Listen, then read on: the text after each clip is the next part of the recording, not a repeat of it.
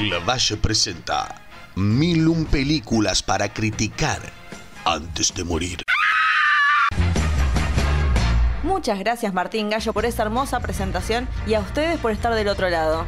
Mi nombre es Laura Valle y los invito a acompañarme en este recorrido por la historia del cine criticando cada película en el listado de Steve Schneider. No será una tarea fácil, pero sí divertida, mientras recordamos clásicos amados por todos y tal vez, solo tal vez, descubrimos películas que se transformarán en nuestras favoritas. Acompáñenme, empecemos.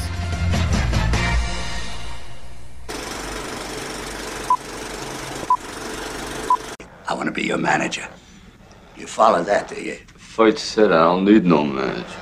But you can't buy what I'm going to give you. I mean, I've got pain and I've got experience. Yo, I got pain, I got experience too. Now, listen, kid. Hey, look, Just hey, Mick. What? Look, I need your help about 10 years ago, right? 10 years ago? Right. You never helped me. no. You didn't care. Well, if you wanted help. I say, if you wanted help, why didn't you ask? Why didn't you just ask me, kid? Look, I asked, but you never heard nothing.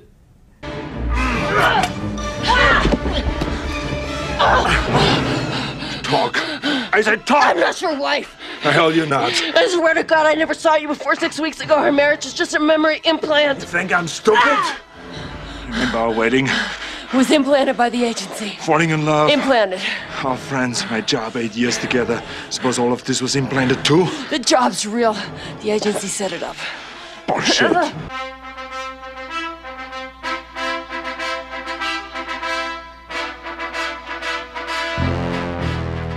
Las películas que veremos hoy tienen un promedio de 87% en Rotten Tomatoes, con un crítico diciendo, va a hacer millones, pero su protagonista no sabe actuar, y ni él, ni ninguna de las personas involucradas tienen algo que no se puede comprar, que es clase. Tremendo. Denme los anabólicos porque hoy es un día a pura testosterona. Estaremos viendo películas de dos actores por los que nadie daba un peso y se terminaron convirtiendo ambos en estrellas de acción, amigos y dueños de un popular restaurante de los 90. Uno contando la historia de un boxeador de poca monta que tiene que aprovechar la oportunidad de pelear contra un campeón mundial y por el otro un hombre del futuro que querrá reinsertar recuerdos en su cerebro y descubre que la vida que conoce es una mentira.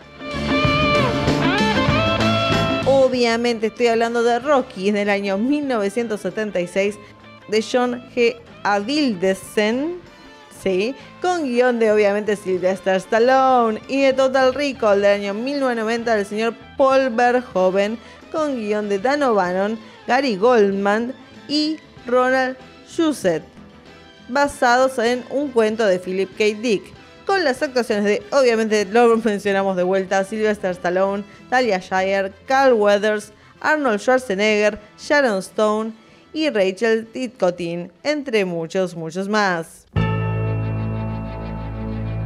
Quiero aclarar esto de una. Yo sé que la combinación perfecta para este episodio era hacer Rocky y Terminator, eso lo sé más que nadie.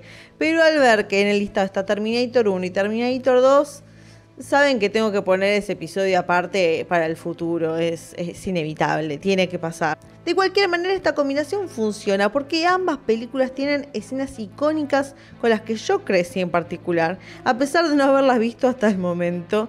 En Rocky pensarán que me refiero a la escena de las escaleras que es, es muy icónica, sí.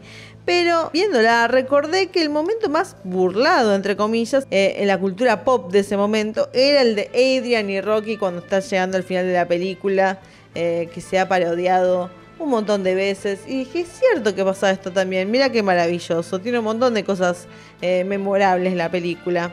Y en cuanto a Total Recall, eh, me vino a mi memoria mientras la estaba viendo esa famosa escena que se repetía en, en los canales de aire cuando te querían vender la película, que le usan una y otra vez, de una mujer que se le abre la cabeza y adentro está Schwarzenegger. Era fuertísimo, me acuerdo de verla de chica y cómo quedó grabada en mi mente por siempre, del pánico que me daba, me parecía tan surreal todo. Eh, y ya llegando eh, en mis, en mis largos 30, eh, ver esa escena de vuelta y seguir sintiendo como esa cosita que me da, aunque sé que toda una película es todo ficción, todos efectos, igual me da como medio cosita que dentro de cualquier mujer haya un posible Schwarzenegger asomándose. Igual por más escenas icónicas que tengan, esto no las convierte inmediatamente en un clásico solamente por tener estas escenas, sino las historias que cuentan. Siento que es obvio decir de qué trata Rocky, así de icónica es, porque es la película sobre deporte, la película sobre eh, el montaje ganando y demás. Eh, pero vamos a repasarlo igual, porque Rocky Balboa pasa las noches peleando por unos pocos dólares contra boxeadores también de poca monta como él. Todos le dicen vago y la única compañía que tiene son dos tortugas y un pez. Aunque también Rocky frecuenta mucho una tienda de mascotas porque tiene un juvenil con la empleada llamada Adrian, no sé si le suena, que es la hermana de su amigo Polly. Y además de sacarse unos pesos con el boxeo, Balboa trabaja para un tipo medio mafioso llamado Tony Grasso. Eh, hace lo que puede. Poco imagina Rocky que sus días rutinarios como un don nadie en Filadelfia van a cambiar rotundamente cuando el campeón del mundo, Apollo Creed, tenga que buscar un nuevo contrincante para una pelea por el título y decide darle una oportunidad a un peleador que se hace llamar el cemental italiano. Lo que más me gusta es que siendo una película de boxeo, el villano de la historia no es Apolo Creed, sino el ambiente en el que vive Rocky. Ese es eh, su gran enemigo contra el que tiene que luchar en la película. Apolo no es el villano para nada, porque es el que le da la oportunidad a fin de cuentas. Sí, está en una pelea y se tiene que pegar. Pero a fin de cuentas, con lo que más tiene que luchar Rocky es consigo mismo y con su ambiente. Esa es la pelea, ese es el villano de la película. Y con una meta que es realista dentro de todo, porque sí, uno dice, ah, qué, qué ilógico que Apolo Creed decía pelear contra un don nadie, y uno va a decir, bueno, quiere ganar y demás. Pero también es la idea de, bueno, Rocky lo único que quiere es, quiero llegar hasta la final sin caerme, quiero que no me derribe este tipo. Y dice, bueno, puede ser, eso es más probable que, que le ganes. Y es eso mismo lo que a mí me gusta, que tenga este, esta idea, esta, este, esta alma de película independiente, donde lo que más se hace es analizar al personaje que debo destacar también, y hay que decirlo porque no, se lo reconoce, no se lo reconoce por eso, eh, está muy bien escrito eh, el guion de la película y el personaje. En un momento Rocky y Polly estaban hablando y me parecía como muy repetitivo todo lo que le decían. Pero después pensé, pero si es así como habla la gente. Uno se repite ciertas palabras, es así como se habla. Así como vemos a Rocky tiene diferentes facetas. Se nota que Stallone conocía el ambiente sobre el que escribía, así como también el personaje, porque Rocky tiene varias facetas. Es como un comediante empedernido, es inocentón, es bruto, es un poco de todo. bueno, Stallone realmente sabe de lo que está escribiendo y por eso funciona, porque uno escribe de lo que sabe. Y también el personaje de Polly, que es, que la verdad es, me cayó horrible Polly. Lo odié toda la película, eh, quería su muerte. Tengo que aceptar que Polly no muere en esta película. Se porta como un forro, es como celoso de Rocky, no sé qué carajo le pasa con la hermana, que tiene como también su, lado raro, eh, que es un poco, te intriga saber, bueno, ¿por qué es así este tipo? Por lo menos que se haya la mierda. Tal vez Adrian queda como medio de lado su personaje, como que está ahí para eh, ser el interés romántico de Rocky, pero sí cabe destacar la representación de un personaje afroamericano exitoso y elegante como Apollo Creed, con el carisma de Carl Weathers, que lo vende muy bien. Eh, esta idea de, un hombre que es carismático y funciona para el boxeo, un hombre que sabe generar un buen show y que es lo que busca, y como es admirado por todos, es como el campeón. La pelea está muy bien llevada, aunque por momentos, para mí, yo sé que yo escuché todo el de telón que que Stallone no quería que se haga la coreografía como se hacía siempre, que, que él estuvo ideándola. Divino todo. Hay partes donde yo siento que se nota demasiado que está todo coordinado, no siento que se estén tocando siquiera. Eso me pareció a mí, ¿eh? que quede claro. Tal vez para la época era eh, destruyó todo, pero bueno, para mí no, perdón. Pero la verdad es que poco importa porque para mí lo importante, por eso digo que es una película independiente, que es todo gira en torno al personaje de Rocky.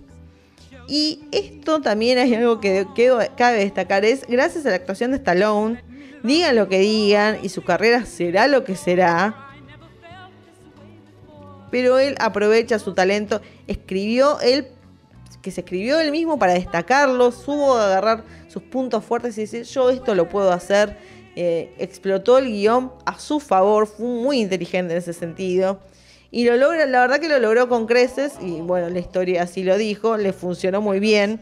Y obviamente yo ya sabía que esta fue la película que lo llevó Stallone al éxito, esta historia de, un hombre encontrando la forma de darle la vuelta a su vida.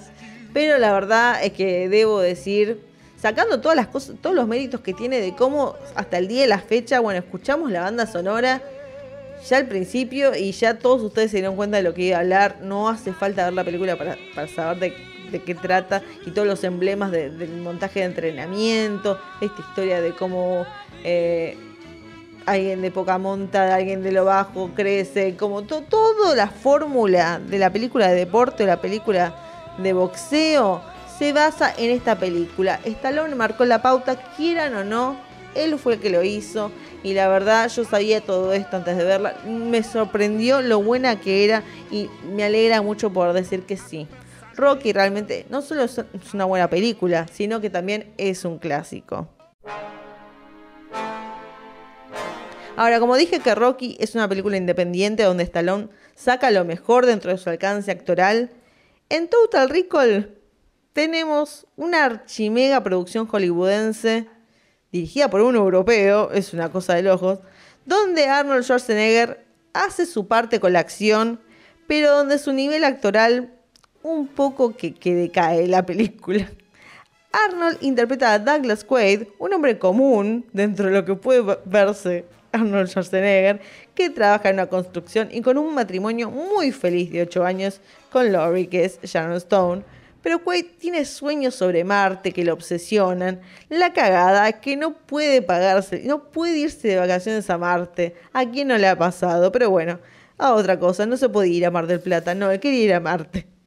Pero lo bueno que tiene esta película, que yo digo, wow, qué buena idea, pero en un viaje en subte ve la publicidad de Recall, que es una empresa que te implanta recuerdos de vacaciones que no pudiste pagar. O sea, vos no te pudiste ir a la costa esta, este verano. Bueno, tranquilo, te vamos a meter los recuerdos y vos vas a, va a ser como si vos hubieras ido, vas a recordar cosas específicas. Y yo digo, wow, es así. Eso es el futuro. ¿Cómo no, todavía no llegamos a esa tecnología? No lo puedo creer. Eh, se viene, se viene, porque eso es un golazo. No tenés que irte a ningún lado y te crean el recuerdo en la cabeza. Pero cuando finalmente Doug va a que le metan ese chip, que le, le dan la opción de, ah, sabes que tenemos este paquete donde vos podés ser doble agente, ah, mirá, no sé qué, sí.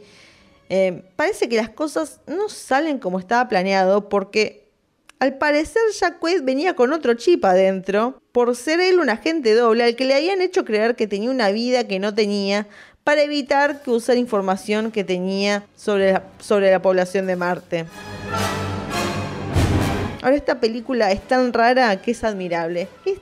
nunca imaginé, ni en mis más locos sueños, que cuando iba a ver Total Recall iba a encontrarme con tantas rarezas en una película tan bizarra Verhoeven es conocido por hacer versiones muy extremas de Hollywood. Eso es lo que más todos dicen, ah, está haciendo como eh, la versión que tienen los europeos de lo que es Hollywood, lo lleva a la potencia al máximo y se nota, esto es como demasiado, hasta para los 90, bueno, marcó la pauta de los 90 esta película porque es de 1990 con los decorados, con las escenas de acción, la mujer con tres tetas, el tipo que tiene como una persona saliéndole de la panza, esto es pura locura. Cabezas que se hinchan hasta explotar, etcétera, etcétera. Hay un montón de cosas que me estoy olvidando, pero sepan que hay para rato. Siempre me la hice como una película del montón de acción, así nomás. Pero no lo es, se la juega. Y eso es el motivo por el cual la admiro. Porque va por algo que llama la atención, que le idea a decir, bueno, Arnold y la acción, vamos a verlo porque es lo suyo y demás. Y cuando te agarró, te entrega un montón de cosas raras que vos decís, bueno, ya estoy en el baile, bailemos. Pero lo que más me gusta es el concepto de la película. Tiene algo maravilloso. Yo pensé que iban a ser así. Y no sé si tal vez Verhoeven piensa que lo hizo, pero para mí no. Que es esta idea de una vez que le implantan el. que tratan de implantarle el chip a Arnold. Yo dije, ah, bueno, ahora a partir de ahora la película va a ser una intriga total porque vamos a estar pensando todo el tiempo, ¿le metieron el chip o no le metieron el chip? ¿Es un sueño o no es un sueño? Dije, esto es una genialidad. Pero hay dos errores garrafales que me arruinan la película, que es el hecho de que nosotros vemos, cuando a, a Quaid le están por meter el chip, a la gente de la empresa hablando de, ah, no se lo podemos poner, no sé qué, mandémoslo en un taxi que se vaya. Ya ahí me hago la idea de que si estoy viendo eso es porque yo estoy afuera y sé que esto no está pasando. Y además es el hecho de que hay muchas escenas donde Quaid directamente no está. Y no sé ustedes, pero yo cuando me voy de vacaciones, yo me acuerdo partes donde yo estuve. Es muy difícil que alguien tenga recuerdos de, momentos donde no estuvo. Eso no pasa. Por lo cual para mí la película siempre fue una obviedad de que no era un recuerdo que le habían implantado, sino algo que él está experimentando. Y hay otras partes de la película donde se juega con eso. Hay una, un personaje que agarra y dice, te va a pasar esto, esto y esto. Y pasa todo eso. Y vos decís, si, si no me hubieran puesto esa escena, si hubiera sido así. Arnold le dicen, te vamos a implantar el chip, cerrar los ojos, no sé qué, vamos a dormir. Y de repente se corta la escena y aparece Arnold en el taxi. Yo digo, buenísimo, porque a partir de ahora yo no sé cuál es cuál tengo que definir. La película entera para mí sería como una intriga que tengo que resolver. Para una persona que no le gusta la acción, como a mí, que no, no soy muy fanática de las escenas de acción, bueno, tengo eso para mantenerme en vilo de la película, como para decir, bueno, mi objetivo va a ser descubrir este misterio. Pero para mí, dejarme toda esa parte con todos los de la empresa, diciendo, uy, no, ¿qué pasó? No, si ya viene con algo encima, no sé qué, bueno, tenemos que sacarlo de acá, rajar, no sé qué. Eso ya ahí me impide meterme en el juego que me invita a ver joven, que es maravilloso. Me parece una pena porque tiene todas las de ser maravillosa esta película. Eh, y lo es en cierta medida, por, todas las rarezas que les he mencionado, pero para mí tiene como podría haber sido mucho más. Y, y esa es la pena que me da porque para mí era sacar una escena y me vendías la película de una manera maravillosa.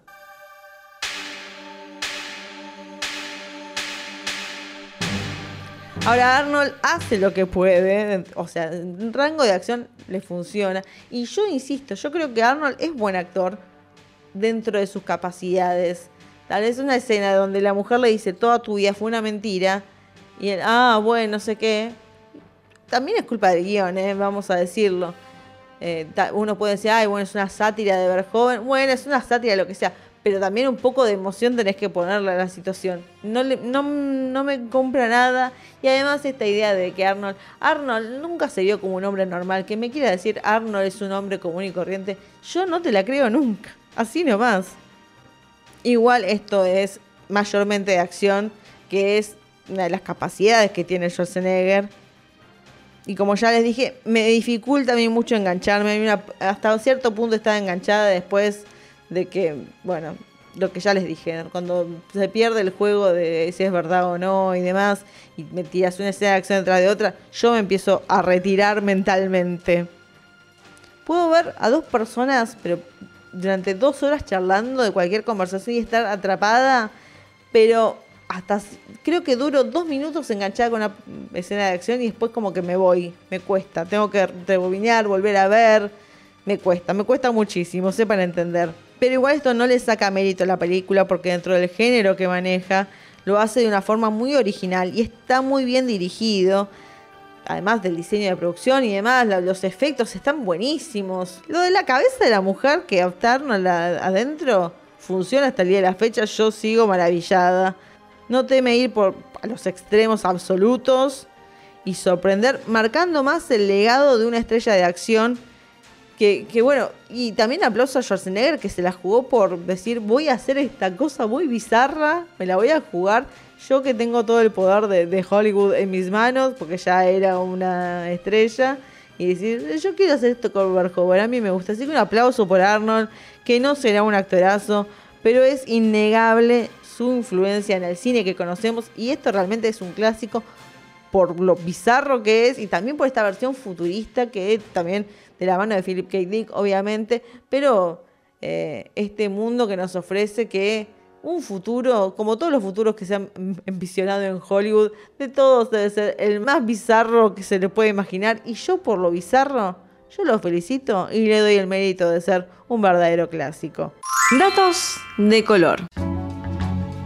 Bueno, vamos a ir primero con Rocky, donde, bueno, Stallone tenía todo este tema que ya es conocido por todos de que, bueno, no estaba sin nada y hecho una película porno, estaba desesperado por la vida, eh, estaba tratando de hacer vender el guion, pero le habían dicho de la productora, che, mira, nos encanta el guion, te vamos a poner mucha guita, te vamos a, a dar dos millones, pero bueno, tenemos que buscar otro actor, un verdadero protagonista. Y Stallone dijo, no, no, no, no, no. Yo voy a ser el protagonista, yo voy a hacer la película, te doy el guion. Y la productora dijo, bueno, vas a ser vos el protagonista, pero ¿sabes qué? Te voy a sacar un millón. Pero Stallone siguió sus sueños y miren lo bien que le fue. Hay que ser más como Stallone. Realmente es un ejemplo de a seguir. Carl Weathers era, dentro de todo para mí, bastante conocido y fue a hacer el casting. ¿Y quién estaba ahí? Sino que Stallone para leer una escena con él pero claro, Weathers dijo, ah, este pibe es uno que está acá por estar. Y cuando le aclararon, no, no, él es el protagonista con el que vas a estar actuando, Weathers sin dudarlo agarró y dijo, bueno, puede mejorar. Y ahí Stallone dijo, ¿saben qué? Me lo llevo.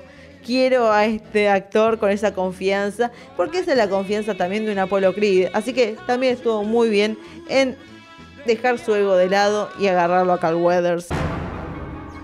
Pero vamos con Total Recall, que los guionistas empezaron en realidad en 1970 a escribir este guion, pero se dieron cuenta que la película iba a ser muy cara y sí, faltaban, estaban 20 años adelantados más o menos. Dijeron, ¿sabes qué? Vamos a enfocarnos en otro guion. ¿Y cuál era ese guion? Dirán ustedes, ¿por qué lo estoy mencionando? Porque ese guion era alguien increíble, nadie lo puede creer, se cayeron del asiento de la emoción.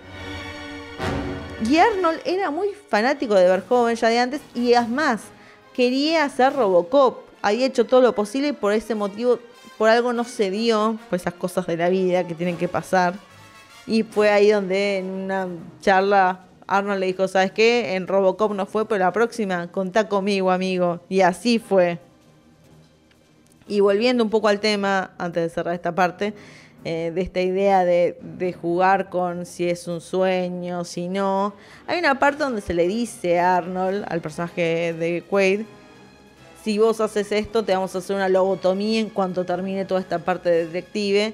Y el final de la película es un final en blanco, que es un poco la idea de Verhoeven de dejarnos con la duda de si es así como termina o si es que finalmente le están haciendo la lobotomía a Arnold. Para mí, obviamente, no le están haciendo una lobotomía porque él no está en ningún sueño. Pero bueno, esa es mi opinión. Ustedes díganme qué opinan. Películas para recomendar. Y si estamos hablando de, de, recomendar algo de la saga de Rocky, una de las mejores películas de boxeo, que no tiene tanto boxeo, que es más del personaje, también pienso un poco en eh, cuando la, historia de, Rocky ya parecía acabada, como que bueno, ya está, se terminó, sigamos otra cosa, se terminaron toda esta franquicia. Vino un tal Ryan Coogler y dijo, mi papá era fanático de Rocky y yo quiero hacer mi aporte a, a esta historia. Y dijo, ¿saben qué? Voy a hacer Creed, película del 2015 eh, con Michael B. Jordan, Tessa Thompson y obviamente Sylvester Stallone, eh, que tuvo una nominación al Oscar y todo. Eh, una película maravillosa. Eh, yo la disfruté mucho y también no hay tanto boxeo, así que ustedes, si no disfrutan de mucha acción, la van a disfrutar. Y yo realmente no puedo terminar sin recomendar una película de Stallone y, y Schwarzenegger. Y suerte para ustedes que vi una de ellos. No es un peliculón, pero igual la quiero recomendar, que es Escape Imposible del año 2013 de Mikael Hafstrom con Arnold y Stallone, dos hombres tratando de escapar de la cárcel, se hacen amigos, un montón de boludeces, pero ¿saben qué? Me mantuvo atrapada, quería ver cómo escapaban y dentro de todo se deja ver, así que una recomendación de mí para ustedes. Y así terminamos con las películas número 253 y 254, a pura testosterona, a pura hombría cosa de macho y dos íconos de las películas de acción, porque quieran o no, son íconos, hay que reconocérselos.